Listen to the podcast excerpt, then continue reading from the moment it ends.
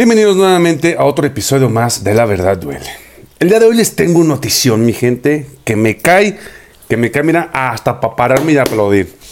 Pues Robert Kennedy Jr. se disculpa por el senador que afirmó que si en Estados Unidos México comería comida de gatos y estaría viviendo atrás de un restaurante. ¿Se acuerdan de esa expresión que dijo este señor? Pues eso vamos a hablar el día de hoy.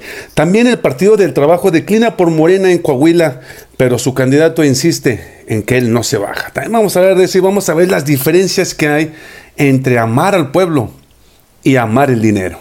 Esto es el tema informativo del día de hoy, pero antes de comenzar les pido su poderosísimo like, comenten, compartan y díganme qué opinan acerca de esto. También les pido su poderosísimo like. Eh, ah, no, eso ya lo dije, ¿verdad? Bueno, suscríbanse al canal, es gratis y se los recomiendo. Yo soy Abuelo Camarena y esto es La Verdad. La Verdad duele. Comenzamos. Hola mi gente bella, ¿cómo están? Loco lo llamaban por hacer una refinería. Y no me van a callar. ¡Viva México! ¡Viva México! ¡Viva México! Pues Robert Kennedy Jr. se disculpa por el senador que afirmó que sin Estados Unidos México comería comida de gato y estaríamos prácticamente viviendo como un vagabundo atrás de un restaurante. Lo que ellos no saben es de que México es más grande de lo que ellos piensan, ya que ellos nos veían tan chiquititos, tan chiquititos, tan chiquititos, porque así nuestros gobernadores nos hacían ver en el extranjero. Tanto es así que se robaban todo lo que quisieron, petróleo, terrenos, playas, minas, todo lo que quisieron, se lo llevaban y se lo robaban. Y sin más ni más, los mexicanos agachábamos la cabeza y no decíamos absolutamente nada. Pues ¿cómo? Era Estados Unidos. ¿Cómo nos íbamos a atrever a decir algo nosotros? Carambolas, no. ¿Cómo puede ser posible eso? Pues el 11 de mayo, el senador republicano John Nelly Kennedy declaró que si en el pueblo estadounidense México estaría comida, comida para gato, de una lata y viviendo en una tienda en el traspatio.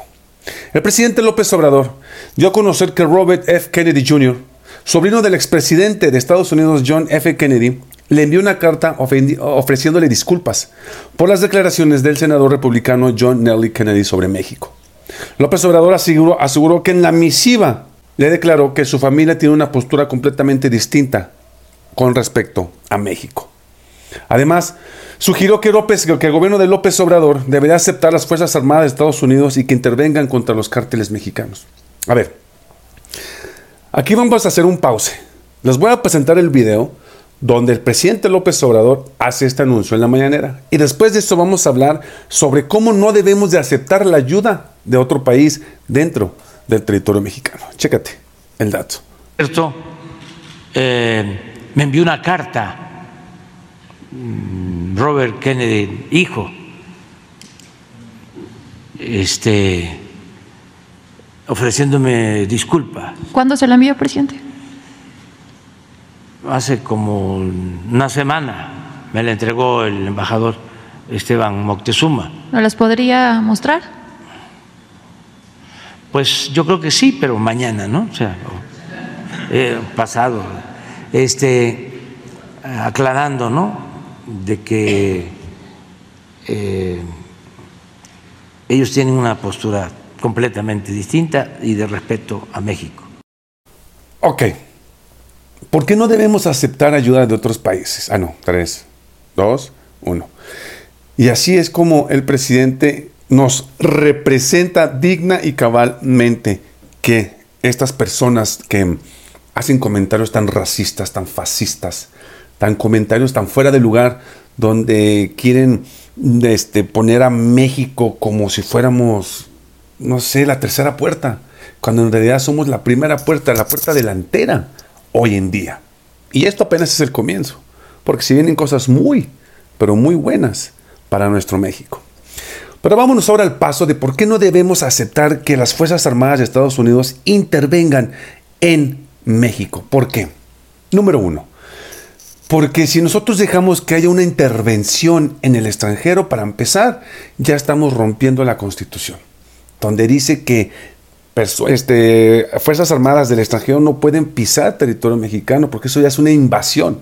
Y si el presidente permite eso, ya se le puede declarar a él como traicionero a la, a la nación.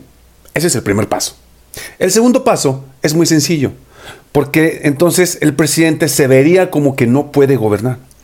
Como de decir, no pudiste con la, con la tarea de tu casa, pues ahora yo me meto a ayudarte, porque veo que no hay, que no la armaste. Y eso, pues no va. El presidente aquí lo que tiene que hacer es lo que está haciendo ahorita. Ya hay más de 8 mil este, Fuerzas Armadas desplegadas en los principales estados con eh, narcotráfico y esas cosas, como lo son Michoacán, este, Sonora, eh, Coahuila y todos los estados del norte, donde ya desplegaron las Fuerzas Armadas para combatir todo esto que es el fentanilo y todas esas cosas. Eso es lo que debe de hacer un presidente. Eso es lo que debe desplegar sus Fuerzas Armadas para combatir la delincuencia. Y aquí es donde yo este, le digo a Estados Unidos, ¿piensan que somos tan mensos? Que, que vamos a decir, ah, sí, pásenle, tráiganse a la corrupta DEA o tráiganse al FBI para que puedan inmiscuirse también con el cártel y de esta manera manipularnos. No, no, no, así no son las cosas. Y qué bueno que el presidente dijo que no. Qué bueno que el presidente no se sobajó. Qué bueno que el presidente no bajó la cabeza ni un minuto, sin temor, sin miedo, ante un país tan poderoso como lo es Estados Unidos. Aquí cabe mencionar que el presidente tuvo los tanates bien puestos para decir México no se sobaja ante nadie. Y eso es de respetarse porque los presidentes de que su servidor conoce, que es desde Salinas a la fecha, hasta el 18, eran presidentes miserables, traicioneros, cobardes, que no se ponían ante un Estados Unidos. Pero hoy este presidente los tuvo bien puestos y dijo no. Y si quieren pedo, pedo les damos. Aquí los mexicanos y las mexicanas estamos dispuestos a respetar nuestra soberanía y que sea respetada por parte de otros países. Y eso es un, un bravo para el presidente. Pero bueno, vámonos a la siguiente información. Lo que está pasando en Coahuila eh, eh, es un, un, un agravio muy grande para los coahuilenses. El Partido del Trabajo declina, declina a Morena en Coahuila y le dice, va, apoyamos a tu gobernador, a quien va a ser tu, a tu gobernador, quien es este, el sombrerudo. Pero pues el mentado tigre Ricardo Mejía dice, no, si no me quiere apoyar el Partido del Trabajo, yo no, yo me voy para candidato, yo voy a ser gobernador de Coahuila, pues. Y entonces, él dice, el mentado, el mentado eh, tigre dice que él no. Aunque no me apoye la dirigencia del Partido del Trabajo, yo continúo con la participación como candidato a gobernatura. La dirigencia del Partido del Trabajo, el PT, afianzó la alianza con Morena y el Partido Verde al anunciar su apoyo a la candidatura de Armando Guadiana a unos días de la elección. La dirigencia, este, en una conferencia de prensa, los dirigentes petistas explicaron la decisión anteponiendo el llamado a la unidad, como debe de ser. Está anteponiendo el hecho que el presidente López Obrador, y para garantizar la continuidad de la cuarta transformación hacia el rumbo del 2024.